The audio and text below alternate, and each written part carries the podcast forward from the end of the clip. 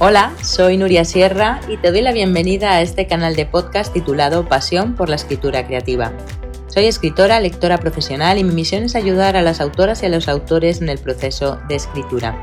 En este canal te quiero compartir toda mi experiencia acerca de técnica narrativa, trucos de escritura y motivación para escribir.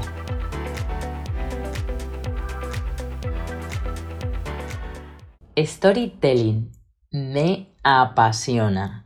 He dado en los últimos años varias charlas sobre el arte de contar historias en empresas, universidades y startups.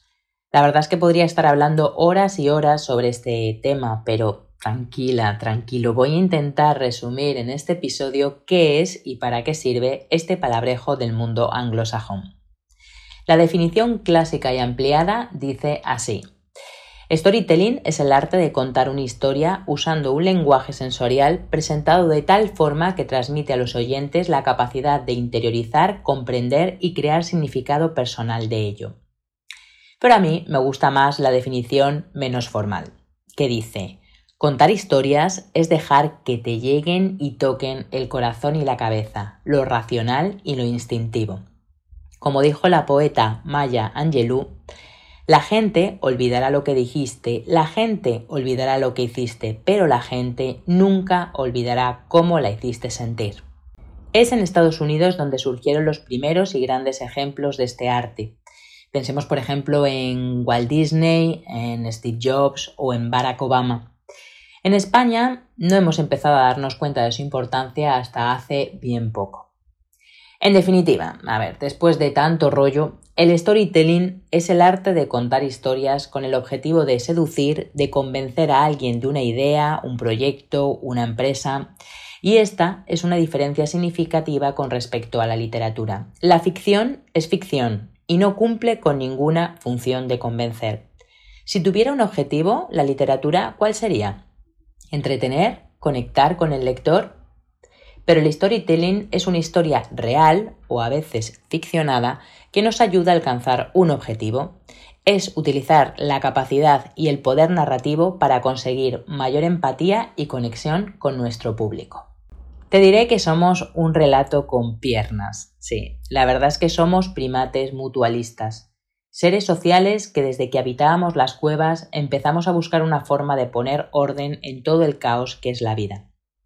Desde las pinturas de Altamira hasta Facebook, todo es relato. ¿Quién no tiene en mente la escena de nuestros antepasados tribales reunidos alrededor del fuego en una noche sin luna contando historias? El chamán inventaba narraciones para alertar de los peligros, transmitir la cultura y los valores de la tribu, aleccionar sobre el bien y el mal, aunque es bastante probable que fueran las mujeres las que contaran mejores historias simplemente porque tenían más tiempo para fantasear mientras recolectaban la miel y las bayas.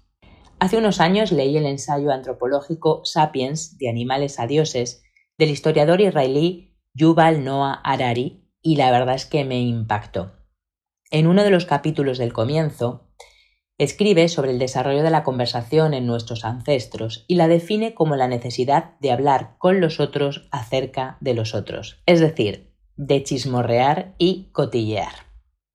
Dice el autor de Sapiens en una entrevista, Solemos pensar que el chisme es algo malo y poco importante, pero actualmente muchos científicos creen que el lenguaje humano evolucionó sobre todo para chusmear y cotillear, que la función central del lenguaje humano era hablar de las otras personas.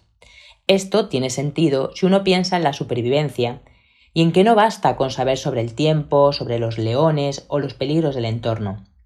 Como los humanos son seres sociales, su supervivencia depende de la cooperación con otras personas de su tribu. Salen a cazar con los otros, pelean juntos contra otra tribu, compiten por los recursos. Es decir, que necesitamos historias para crear redes de cooperación.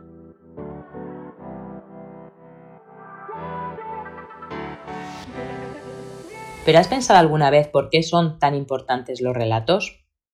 Las cifras y los datos se olvidan. En cambio, las emociones se almacenan para siempre en la amígdala cerebral, la parte más antigua del cerebro reptiliano que también acoge el miedo y el instinto de supervivencia. No sé si recuerdas la película Django desencadenado. Bueno, si no la has visto, te la recomiendo. Sin entrar en spoiler, te cuento que transcurre en el sur de Estados Unidos en 1852, unos años antes de la Guerra Civil, en pleno apogeo del esclavismo.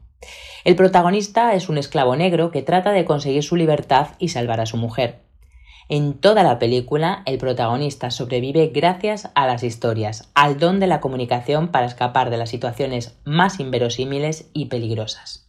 Por tanto, está comprobado que cuando la información está presentada en forma de un hecho o una estadística, solo entre un 5 y un 10% de la gente la retiene. Si la información se muestra como una estadística y una historia, entre el 25 y el 30% de la gente la retiene. Pero si la información está contada en forma de una historia, entre el 65 y el 70% de la gente la retiene. Cuando alguien te cuenta una historia, tu cerebro la procesa y la relaciona inmediatamente con tu propia experiencia. Así aumenta las posibilidades de que retengas esa información. Siempre recordamos las historias, puede que se olviden los detalles, pero la secuencia estructurada de hechos no. Ahora, más que nunca, las historias interesan, las historias importan, y cuantas más historias, más rica es nuestra visión del mundo. Cada vez tenemos menos tiempo, vamos más acelerados y las redes sociales han propiciado una viralidad que nos convierte en homo narrator, contadores de historias que se propagan como los virus.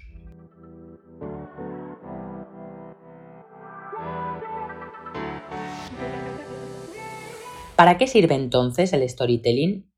¿Qué podemos hacer para aprovechar la atmósfera fantástica que se genera a través de las historias? Bueno, pues podemos utilizarlas de dos formas. La primera, para contar la historia de una marca, lo que se llama brand story. Puede ser nuestra marca personal, nuestra empresa o la compañía para la que trabajemos. Este relato está conectado a la identidad y a la reputación, es decir, a lo que la marca comunica sobre ella misma y a lo que los demás dicen de ella. En esta derivada del storytelling nos encontramos con valores, creencias, mensaje clave, el manifiesto de marca, el valor diferencial de otras marcas, etc. Es decir, con el porqué y la esencia de una compañía. Hay que tener estos puntos muy claros para empezar a contar la historia. La segunda forma en la que podemos utilizar el storytelling es como técnica de marketing. En el marketing tradicional, la narrativa tiene el objetivo de vender a través de las campañas publicitarias. Consiste básicamente en conectar emocionalmente con los usuarios, ya sea en un discurso hablado, por escrito, en vídeos, en la tienda online o a través de una historia en redes sociales con su personaje y su trama. En una palabra, se trata de empatizar con el comprador. Ahora que la comunicación es virtual, el storytelling se adapta perfectamente al medio, demostrando que también a través de Internet consigue apelar al lado emocional de las personas, generando así la relación de confianza y fidelidad que todas las marcas buscan. Las marcas comerciales son en definitiva relatos, una narración coherente a lo largo del tiempo y de todos los canales por los que se comunica con la audiencia. La publicidad está llena de ejemplos de empresas que utilizan a la perfección los elementos de las narraciones. Por ejemplo, crean personajes de carne y hueso para humanizar la marca. También sacan brillo a las grandes historias que han sobrevivido a los siglos por sus enseñanzas morales y trabajan con los temas universales, como por ejemplo el miedo, el amor, el odio, la muerte, la dicotomía entre el bien y el mal y los valores de cada sociedad y cada época histórica.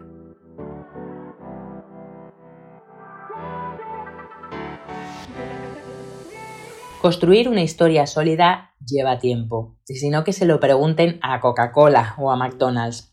Y además los relatos van cambiando con la sociedad a medida que ésta evoluciona. Por eso, este arte del storytelling no solo sirve para las grandes compañías, sino para las marcas personales que somos cada uno de nosotros. ¿Qué historia es la que tú estás contando? Cuando te presentas a alguien desconocido, ¿qué le cuentas? Y en una presentación profesional, ¿Contarías lo mismo hace cinco años o diez años? ¿Qué contabas cuando eras niña o cuando eras niño?